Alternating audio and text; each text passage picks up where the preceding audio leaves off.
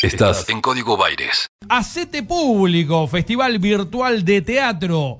Oh, está organizado por una agrupación teatristas independientes de La Plata que eh, propone visibilizar el impacto de la pandemia en el sector escénico. Claro, eh, un sector que sufrió un parate prácticamente absoluto, hasta que pudo incipientemente reconvertirse de alguna manera. En línea lo tenemos a César Benítez, teatrista independiente y que forma parte de la organización de este encuentro. César, gracias por estos minutos. Maxi Pérez y Pilar Copa, te saludamos desde acá. Hola, ¿qué tal chicos, chiques? Buenos días, ¿cómo están? Bien, todo bien por acá. Bueno, contanos, digo, primero hacenos un repaso de cuál es la situación del teatro, de las artes escénicas en general, em, y si han logrado por lo menos eh, levemente algún tipo de reconversión, ¿no? Después del parate que significó la pandemia y la cuarentena. Eh, sí, sí, claro. Eh, bien, bien conocemos la, la, situación que obviamente no solo a los teatristas o al sector cultural eh, afecta esta, esta crisis, esta situación extraordinaria por la que venimos pasando hace ya casi un año, pero sí el sector cultural reconocemos que es uno de los sectores más golpeados también, justamente un poco por la informalidad muchas veces en la, en la que se encuentra, así que esta pandemia vino un poco a descubrir algo, no a descubrir, sino a, a, correr como ese velo que muchas veces está también invisibilizado, ¿no es cierto? Así que en esa situación hubo, hay y hay que seguir eh, reinventándonos, digamos, para poder seguir existiendo. El teatro es un oficio que tiene miles y miles de años, así que no creemos que vaya a morir, pero, pero bueno, sí, realmente necesitamos eh, generar nuevas formas de encontrarnos, de generar presencialidad y también de generar públicos. Así que el sector está muy golpeado, sobre todo el sector más autogestivo, digamos, ¿no es cierto?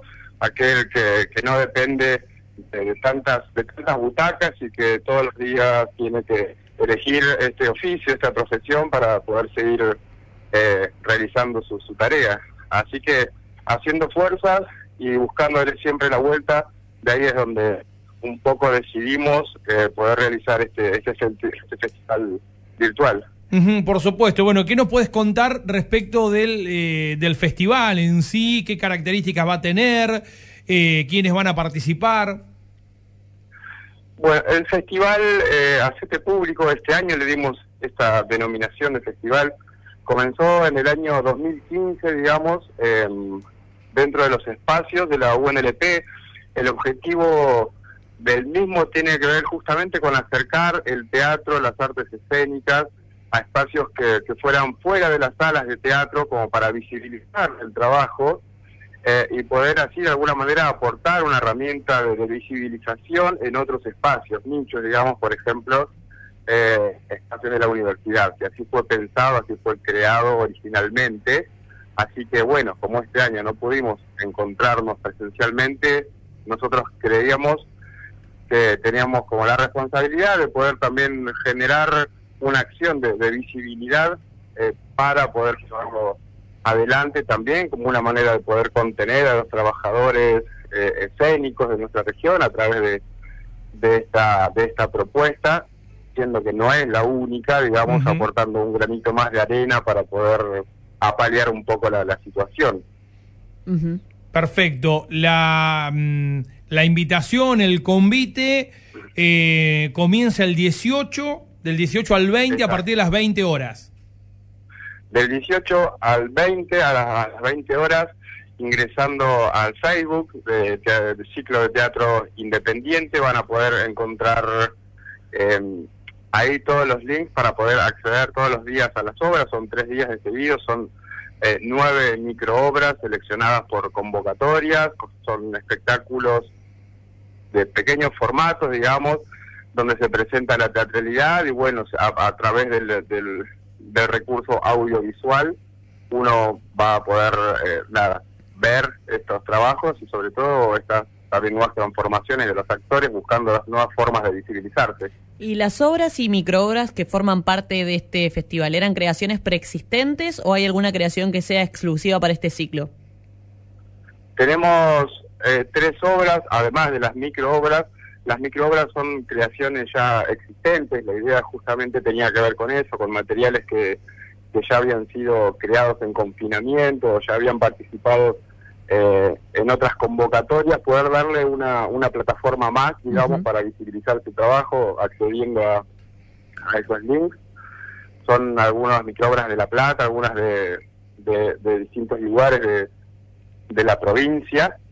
Y después, las otras tres microobras son una recopilación creada para, para el festival, eh, una, sí, una obra nueva, digamos, comisionada por el festival que, que hace su estreno, eh, bueno, en el mismo, eh, y después otra obra de, Buenos Aires, de la zona de Banfield, también se llama Zoom Park, que ya es una obra, digamos, que, que, no fue creada para el festival, pero sí es un grupo al cual ya habíamos invitado, digamos. Bien.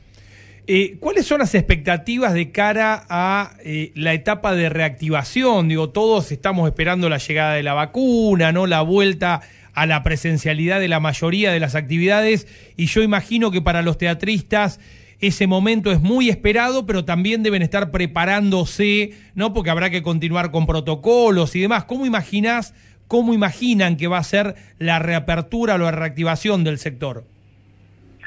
En principio, eh, creemos que para que esto, para que esto suceda, obviamente creo que se viene trabajando en todos estos meses de confinamiento, la, la expectativa de la vuelta tiene que ver, mm, me parece, con la idea de poder resurgir a través del espacio público, del uso del espacio público, digamos como primera como primera instancia de poder mostrarse con todos los protocolos y todas las, posibilidades, ¿no es cierto?, de, seguir cuidándonos entre todos.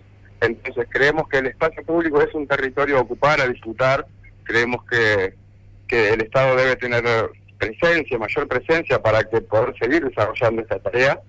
Y asimismo, eh, nada, reacondicionando salas, buscando protocolos que se aprueben. La Ciudad de La Plata hoy por hoy no tiene ninguna sala de teatro abierta aún, entonces está buscando que se declare la emergencia cultural para el sector y todavía no se realiza, así que de alguna manera es seguir haciendo fuerza y seguir buscando formas, creyendo en principio que que la calle y el espacio público es la forma, pero también teniendo en cuenta que, nada, para poder realizar esto, como decía anteriormente, necesitamos como presencia del Estado y acompañamiento de, del público. César, gracias por estos minutos con Radio La Plata.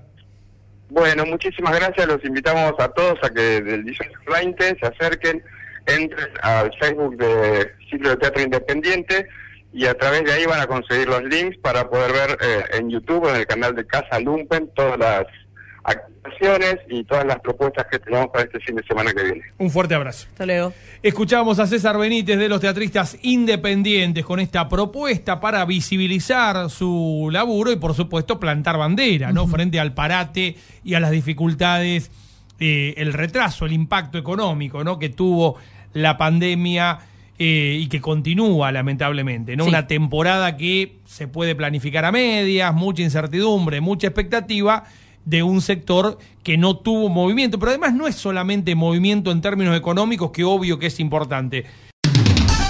El equilibrio justo entre música e información. Está en Radio La Plata. Está en Radio La Plata. El nombre de tu ciudad. Tu ciudad. Tu ciudad.